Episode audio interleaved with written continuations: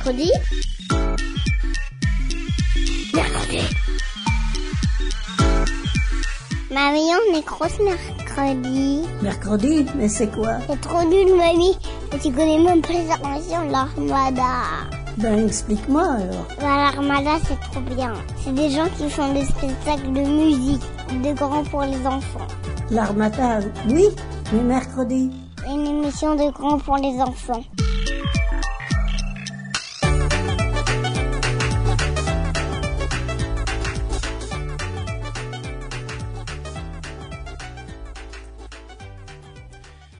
Bonjour à toutes et à tous. Aujourd'hui, nous sommes en compagnie de Cécile, Louise, Nolwenn et Salima et nous allons vous raconter des histoires. Nous allons vous parler de conteurs et conteuses de votre enfance qui vous évoqueront des histoires merveilleuses, peut-être même des contes de fées, de princesses ou encore de dragons. Les plus célèbres sont Le Petit Pousset, Cendrillon, Barbe Bleue, Podane, Le Petit Chaperon Rouge, Le Chaboté, autant de titres dont vous avez certainement entendu parler, peut-être même que vous les avez déjà lus. Cécile, que dirais-tu de nous présenter quelques conteurs et conteuses célèbres? Eh bien écoute José, c'est exactement ce que je vais faire. Merci à toi. Comme euh, vous le savez les enfants, quand on est enfant, on adore que les parents nous racontent des histoires et des contes, mais ça n'arrive pas par magie. Il y a bien sûr des conteurs célèbres à l'origine de ces histoires. Avec mercredi, j'écoute tous mes petits-enfants. Je vais donc commencer par vous parler de Charles Perrault. Alors vous devez sûrement le connaître. Euh, Charles Perrault, issu de la bourgeoisie parisienne, il obtient une licence de droit et devient avocat. Il est remarqué par Colbert, un des ministres de Louis XIV. Il est bientôt nommé à la surintendance des bâtiments. Mais Perrault reste avant tout un amoureux des lettres. Il publie différentes œuvres parodiques et entre à l'Académie française en 1671. Deux événements bouleversent sa vie. La mort de sa femme, puis celle de Colbert en 1683. L'écrivain veille donc à l'éducation de ses fils et pour eux, il écrit ses contes dès 1691. Il a donc écrit euh, Peau d'âne en 1694, puis Les contes de la mère Loi en 1697. Dans ce recueil, on y lit bien sûr La Belle au bois dormant, Le Petit Chaperon rouge, Barbe bleue, Le Chaboté, Cendrillon et entre autres Le Petit Poussé. Il signe tous ses contes du nom de son fils, Pierre. Et alors, j'ai une petite anecdote sur le petit chaperon rouge. On compte plus de 30 versions de l'histoire. Sous la plume de Charles Perrault, la fillette est dévorée par le loup. La morale suggère aux jeunes filles de se méfier des hommes. Cent ans plus tard, les frères Grimm s'en inspirent, mais cette fois, ils imaginent une fin plus heureuse. Justement, parlons des frères Grimm, deux inséparables. Orphelins de père, les Allemands, Wilhelm et Jacob Grimm, étudient le droit. Ils partagent tout, revenus, toit et même la gloire. Parmi leurs centres d'intérêt, les contes populaires. Dès 1806, ils vont les étudier, les rassembler, interroger des proches et noter scrupuleusement toutes les histoires entendues. Ils correspondent avec des habitants d'autres régions d'Allemagne et d'Autriche afin d'archiver un grand nombre de récits. Ce qu'ils ont publié, à quatre mains, ils écrivent Les contes d'enfants et du foyer en 1812. Les plus célèbres d'entre eux sont Blanche-Neige et les sept nains, Hansel et Gretel et j'en passe. Très attachés au patrimoine allemand, les deux frères publient également un recueil de légendes allemandes en 1818. Par ailleurs, petite info, Jacob Grimm est aussi considéré comme fondateur de la philologie, ce qui est l'étude de la langue allemande. Petite anecdote concernant Blanche-Neige. Ce conte illustre le passage de la vie d'enfant à celle de la vie de femme. Les sept nains portent le cercueil de Blanche-Neige, morte après avoir croqué la pomme empoisonnée J'imagine que vous vous en rappelez. Le prince le fait porter à son château et pendant le voyage, Blanche-Neige revient à la vie. Elle s'était endormie enfant, elle se réveille femme pour devenir épouse. En parlant de femmes, vous devez savoir qu'il n'y a pas que des conteurs célèbres, mais également des conteuses célèbres. Et j'en ai choisi une toute particulière, Marie-Christine d'Aulnoy. C'était une femme d'esprit et scandaleuse qui a vécu sa vie au XVIIe siècle. Elle est l'un des auteurs à l'origine du genre écrit du conte merveilleux, auquel, à la différence d'auteurs comme Charles Perrault, qui ont tâché de polir de matières littéraires qu'ils élaboraient, elle a insufflé un esprit subversif en usant d'allégories et de satire. Son travail de création littéraire est souvent rapproché de celui de Jean de La Fontaine pour sa critique masquée de la cour et de la société française du XVIIe. Un peu plus tard dans l'émission, je vous lirai un extrait, d'ailleurs, de Marie-Christine Daulnoy d'un de ses contes célèbres intitulé Le Nain jaune. Et pour terminer sur notre historique, j'ai choisi également de vous parler de Hans Christian Andersen, ce Danois, né en 1805, qui vit une enfance très pauvre. Orphelin de père à 11 ans, il est livré à lui-même et à son imagination. Il lit beaucoup et il se fabrique aussi un théâtre de marionnettes. En 1819, il part à Copenhague pour devenir chanteur d'opéra, mais sans succès. Un directeur de théâtre le prend en amitié et finance ses études. Baccalauréat en poche, Andersen publie son premier roman en 1829, puis s'ensuivent de nombreux écrits, pièces de théâtre, poèmes, récits de voyage. Il écrit son dernier ouvrage en 1872 et meurt en 1875 dans son pays natal. Ses 173 contes retiennent l'attention. Le vilain petit canard, la petite marchande d'allumettes, etc. Ils cesseront d'être publiés à partir de 1935. Et contrairement à une idée tenace, l'auteur ne les a jamais écrits pour ses enfants. D'ailleurs, une petite anecdote concernant La petite sirène. Écrite en 1835, c'est la triste histoire d'une sirène qui donne sa voix et sa vie à une sorcière pour l'amour d'un prince. Sculptée en 1913, une statue a été placée à l'entrée du port de Copenhague, devenant ainsi le symbole de la ville. Elle a, hélas, été vandalisée plusieurs fois. Voici un petit peu pour l'historique des conteurs et conteuses célèbres. Euh, je propose de laisser maintenant euh, la parole à Nolwenn. Merci beaucoup Cécile pour cette belle présentation de ces conteurs et conteuses. Pour ma part, j'ai eu envie de vous faire voyager avec un type de conte un peu différent que ceux que nous a évoqués Cécile. Ce sont les contes orientaux des Mille et une nuits. Alors les Mille et une nuits, c'est un recueil d'histoires écrites en arabe qui puisent leurs origines dans l'Inde et la Perse du IXe siècle. Les plus connus sont certainement Sinbad le marin, Ali Baba et les quarante voleurs ou encore Aladdin et la lampe magique que vous connaissez sûrement puisqu'ils ont été pour la plupart adaptés au cinéma. J'ai donc choisi de vous lire un extrait d'Aladin.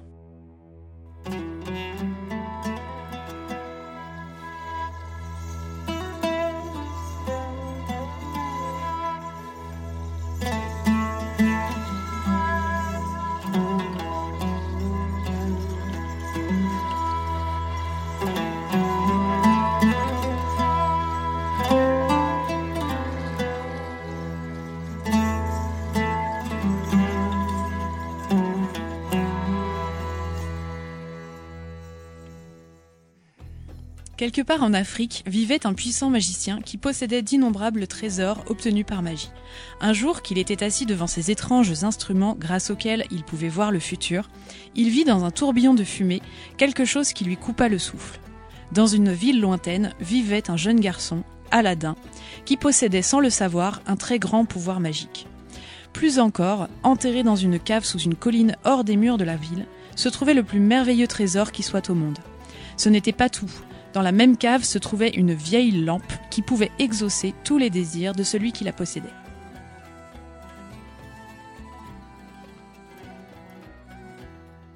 Aladdin et Aladdin seulement pouvaient se rendre maître du trésor et de la lampe.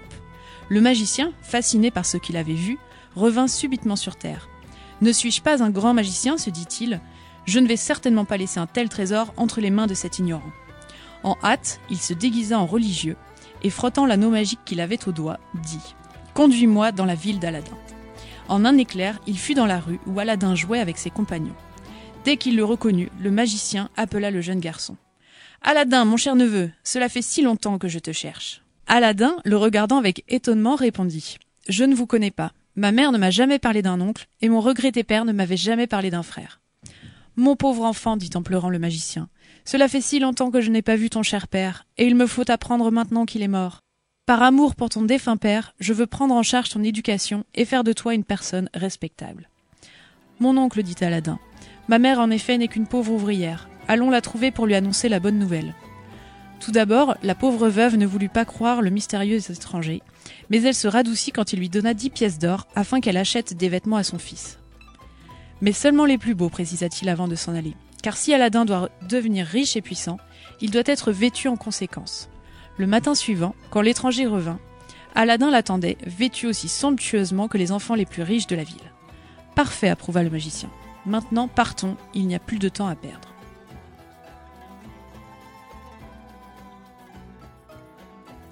Il l'emmena dans de splendides jardins. Ils se reposèrent sur une pelouse douce comme du velours et écoutèrent le chant des oiseaux. Aladdin n'avait jamais rien vu ni entendu d'aussi beau, même dans ses rêves. Quand le magicien vit Aladdin aussi émerveillé, il se frotta les mains. Son plan devait réussir. Je vais te faire voir des choses extraordinaires et inconnues, des richesses que personne n'a jamais vues. promit-il alors qu'il s'approchait de la colline sous laquelle était enfoui le trésor. Le magicien commença à mesurer le sol, puis il s'arrêta. Ayant allumé un feu de quelques brindilles, il y jeta une poignée d'encens. Bientôt, il n'y eut plus qu'un épais nuage de fumée. Regarde à travers la fumée, dit le magicien en lui montrant le sol. Aladdin, surpris, découvrit une trappe pourvue d'un anneau de fer. Tu vas soulever cette trappe et descendre dans les profondeurs de la terre, murmura le faux oncle. Tu passeras par des couloirs, des salles, des jardins. Tout ce que tu pourras prendre sur le chemin sera à toi. La seule chose que je désire est une lampe qui est accrochée dans une des salles. Avec plaisir, mon oncle, dit Aladdin. Mais pourquoi ne viendriez-vous pas avec moi? Je reste ici pour veiller sur ta sécurité, dit le magicien. Maintenant, vas-y. Aladdin attrape l'anneau et soulève la trappe.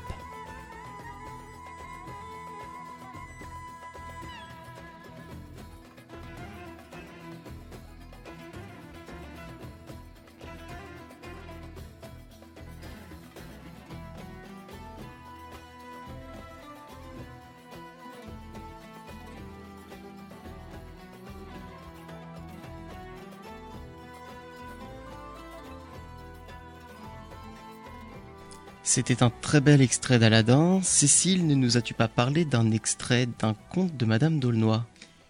Mais exactement, José, c'est un extrait donc du Nain jaune, le Nain jaune, plus exactement, euh, qui a été écrit par Madame d'Aulnoy, dont je vous ai raconté l'histoire tout à l'heure, en 1698.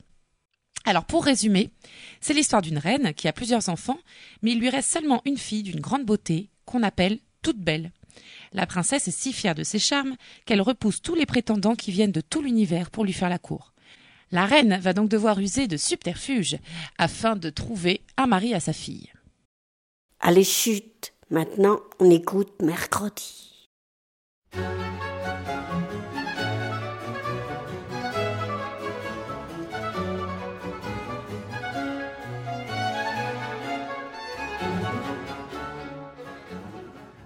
Il était une fois une reine à laquelle il ne resta, de plusieurs enfants qu'elle avait eus, qu'une fille qui en valait plus de mille. Mais sa mère, se voyant veuve, et n'ayant rien au monde de si cher que cette jeune princesse, elle avait une si terrible appréhension de la perdre qu'elle ne la corrigeait point de ses défauts, de sorte que cette merveilleuse personne, qui se voyait d'une beauté plus céleste que mortelle, et destinée à porter une couronne, devint si fière et si entêtée de ses charmes naissants qu'elle méprisait tout le monde. La reine, sa mère, aidée par ses caresses et par ses complaisances, à lui persuader qu'il n'y avait rien qui pût être digne d'elle, on la voyait presque toujours vêtue en palace ou en diane, suivie des premières dames de la cour habillées en nymphe. Enfin, pour donner le dernier coup à sa vanité, la reine la nomma toute belle, et, l'ayant fait peindre par les plus habiles peintres, elle envoya son portrait chez plusieurs rois, avec lesquels elle entretenait une étroite amitié. Lorsqu'ils virent ce portrait, il n'y en eut aucun qui se défendit du pouvoir inévitable de ses charmes. Les uns en tombèrent malades, les autres en perdirent l'esprit, et les plus heureux arrivèrent en bonne santé auprès d'elle, mais sitôt qu'elle parut, devinrent ses esclaves. Il n'a jamais été une cour plus galante et plus polie. Toute belle était l'unique objet de la prose et de la poésie des auteurs de son temps. On ne faisait jamais de feu de joie qu'avec ses vers, qui pétillaient et brûlaient mieux qu'aucune sorte de bois. La princesse avait déjà quinze ans. Personne n'osait prétendre à l'honneur d'être son époux, et il n'y avait personne qui ne désirât de le devenir. Mais comment toucher un cœur de ce caractère? On se serait pendu cinq ou six fois par jour pour lui plaire, qu'elle aurait traité cela de bagatelle. Ses amants murmuraient fort contre sa cruauté, et la reine, qui voulait la marier, ne savait comment s'y prendre pour l'y résoudre. Ne voulez-vous pas, lui disait-elle quelquefois, rabattre un peu de cet orgueil insupportable qui vous fait regarder avec mépris tous les rois qui viennent à notre cour? Je veux vous en donner un. Vous n'avez aucune complaisance pour moi? Je suis si heureuse, lui répondait toute belle. Permettez, madame, que je demeure dans une tranquille indifférence.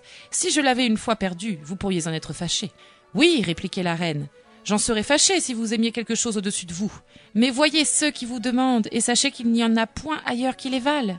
Cela était vrai. Mais la princesse, prévenue de son mérite, croyait valoir encore mieux, et peu à peu, par un entêtement de rester fille, elle commença de chagriner si fort sa mère qu'elle se repentit, mais trop tard, d'avoir eu tant de complaisance pour elle. J'adore mercredi. C'est parti Un matin, pour la première fois de sa vie d'oisillon, Gorgerette profite du soleil sur le bord de son nid. quand il remarque un homme juste au-dessous de lui. Je suis le plus nul des chasseurs de papillons, grogne l'humain, en jetant son filet au-dessus de son épaule. Je les rate tous aujourd'hui. Hum. C'est l'occasion de changer ma vie, se dit aussitôt le rouge-gorge, qui plonge sans plus réfléchir dans le piège à papillons, pendant que, tout en grommelant, le chasseur sans papillon prend la direction de l'étang de ou des piafs où Jon s'ennuie. Face au plan d'eau, l'homme décide de faire une petite sieste et ne tarde pas à ronfler comme un bienheureux, tandis que Gorge Raide tente en vain de se libérer de sa prison. À son réveil, le chasseur décide de plonger un dernier regard dans les mailles de son piège à papillons, et il y découvre Gorge Raide terrorisé. Que fais-tu ici, voleur de cerises gronde-t-il. Et il fait tournoyer au-dessus son filet, au-dessus de sa tête si fort que la boule de poils multicolores qui s'en échappe est expédiée où il n'aurait jamais dû aller, sur le toupet blond qui coiffe Jean. Sous le choc, la haute plante se courbe violemment vers l'eau. Si je ne réagis pas, je vais être noyé, comprend Gorge Raide. Alors il se rappelle de sa première et dernière leçon de vol. Fuite J'ouvre bien grand mes ailes. Fuite, fuite Je les secoue en cadence. Fuite, fuite, fuite Je me lance dans les airs. Et aussitôt, il se retrouve à voler, et oui, à voler juste au-dessus de Jon qui s'est redressé. Ah, dis donc, arbre roseau, soufflette gentiment gorge raide en virevoltant autour de la plante. Tu m'as guéri de la vertigénite aiguë et je t'en serai éternellement reconnaissant. Dis donc, petit, pourquoi tu m'as appelé arbre roseau? lui demande alors Jon en se balançant de droite à gauche et d'avant en arrière. Tu penses que je suis comme un arbre? Bah, Bien sûr Parce que moi, qui suis un oiseau, je me suis posé sur toi. Tu es donc un arbre, lui siffle gorge raide, en venant s'accrocher au plumet blond de la plante. Puisque tu le dis, je te crois. Et je suis fier. Depuis ce jour, Jean et Gorgerette sont inséparables, et quand le, le rouge-gorge donne des leçons de voltige à sa famille, le grand roseau est fier de leur servir de tremplin. Et tous deux sont heureux de vivre sur l'étang des piafs, dans le, le bois des mille souhaits. Et maintenant, Salima va nous raconter un conte qui s'appelle Le soldat qui fait waouh. Est-ce que vous connaissez l'histoire du soldat qui fait waouh? Pas du tout. Non, pas du tout. Ok, alors je vais vous la raconter. Cette histoire se passe un matin. Il fait beau. Il y a du soleil qui commence à lever au travers la montagne. Le soldat qui fait waouh n'est pas du tout équipé. Il est avec son cheval, rond en plan, et puis il est là et il se dit tiens si j'allais explorer ce qu'il y a dans cette forêt. Alors il décide de s'habiller. Alors comme tout chevalier, il porte une côte de maille, il porte des armures en fer, il porte un hameau, vous savez, le petit casque, il met son épée, et il décide d'aller difficilement, parce que c'est lourd quand même tous ces équipements, sur son petit cheval. Installé sur son cheval, le cheval cataclope, cataclope, cataclope, cataclope, le soldat qui fait waouh a faim. Il décide de s'arrêter et de regarder ce qu'il y a autour de lui dans la forêt.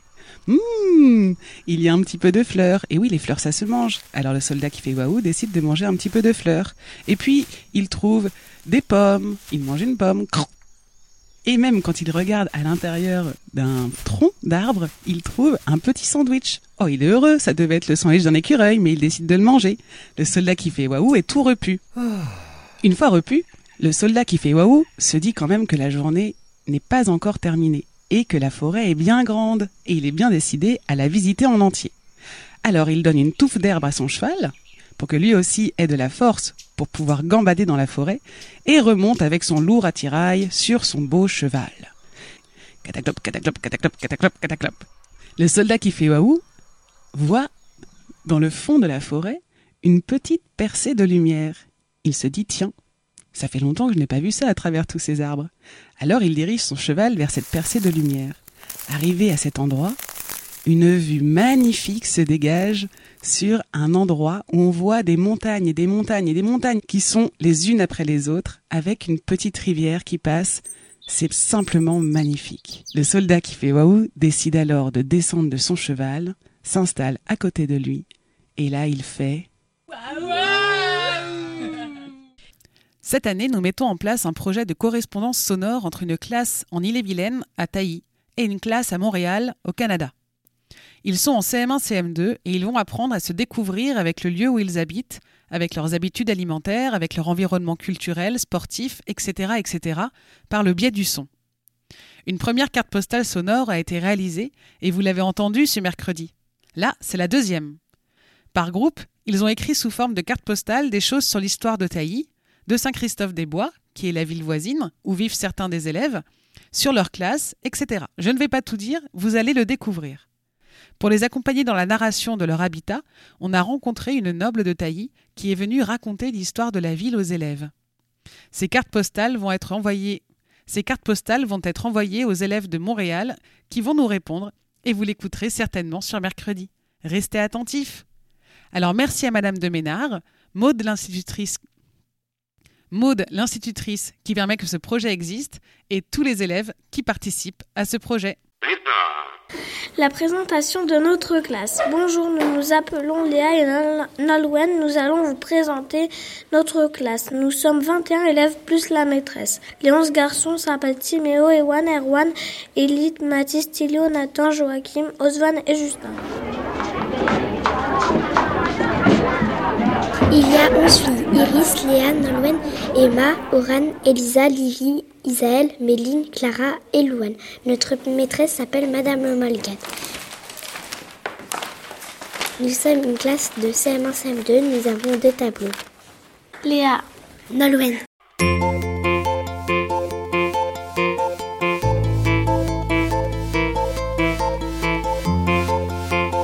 Décrire le village de Tailly aujourd'hui. Maintenant, il y a plus de maisons. Maintenant, il y a une, épicerie. Maintenant, il y a des voitures à moteur.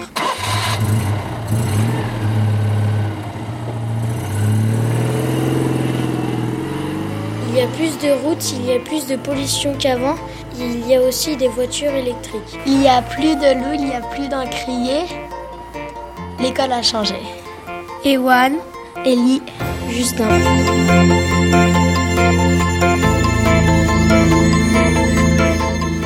De Taï autrefois. Avant à Taï, il n'y avait pas plus de 15 maisons. Taï ne s'est pas toujours écrit comme ça. Taï IX, Taï YS, etc., etc. Il y a des choses qui existent à Taï aujourd'hui et qui n'existaient pas autrefois comme les voitures,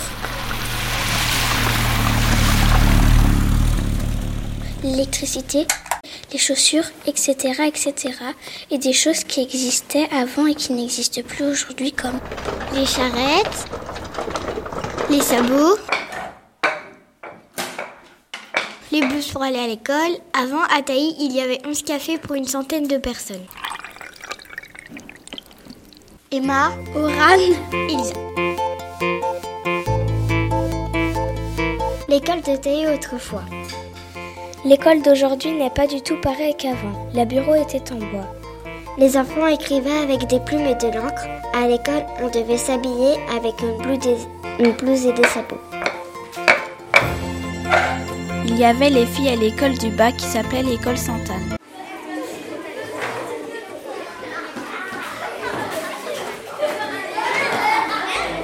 Et les garçons à l'école du haut, l'école Saint-Louis.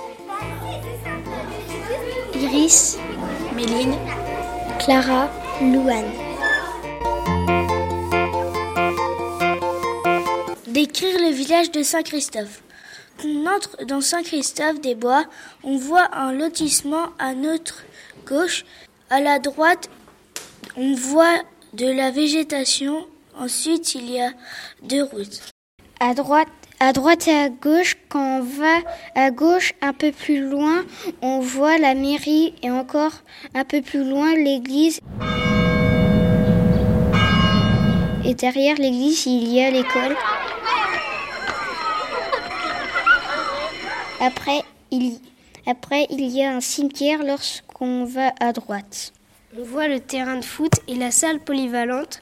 Notre école est différente parce qu'il y a une école à Saint-Christophe-des-Bois et une autre école à Taille. Il y a des enfants de maternelle dans les deux écoles. À Saint-Christophe, on trouve aussi les CP. À Taille, on trouve les CE1, CE2, CM1 et CM2. Mathis, Nathan, Joachim. La présentation de Madame de Ménard.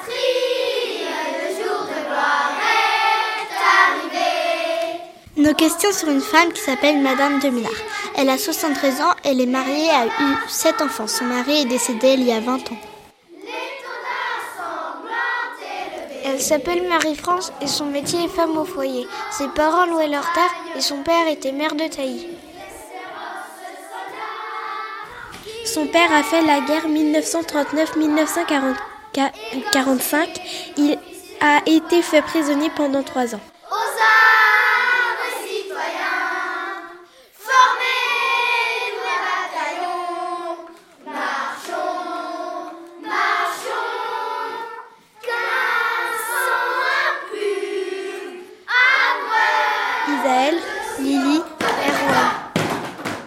Dans le manoir, il y a 14 pièces. Le jardin mesure 4 hectares. Dehors, il y a des animaux, une poule, un coq et un âne.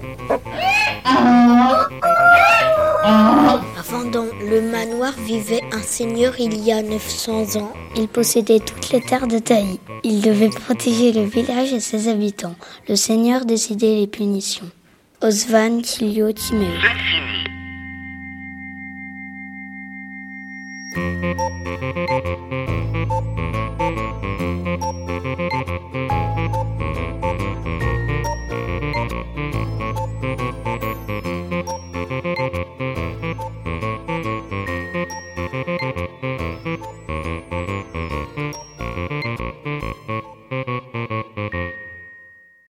Eh bien, merci à tous pour cette belle émission sur les contes.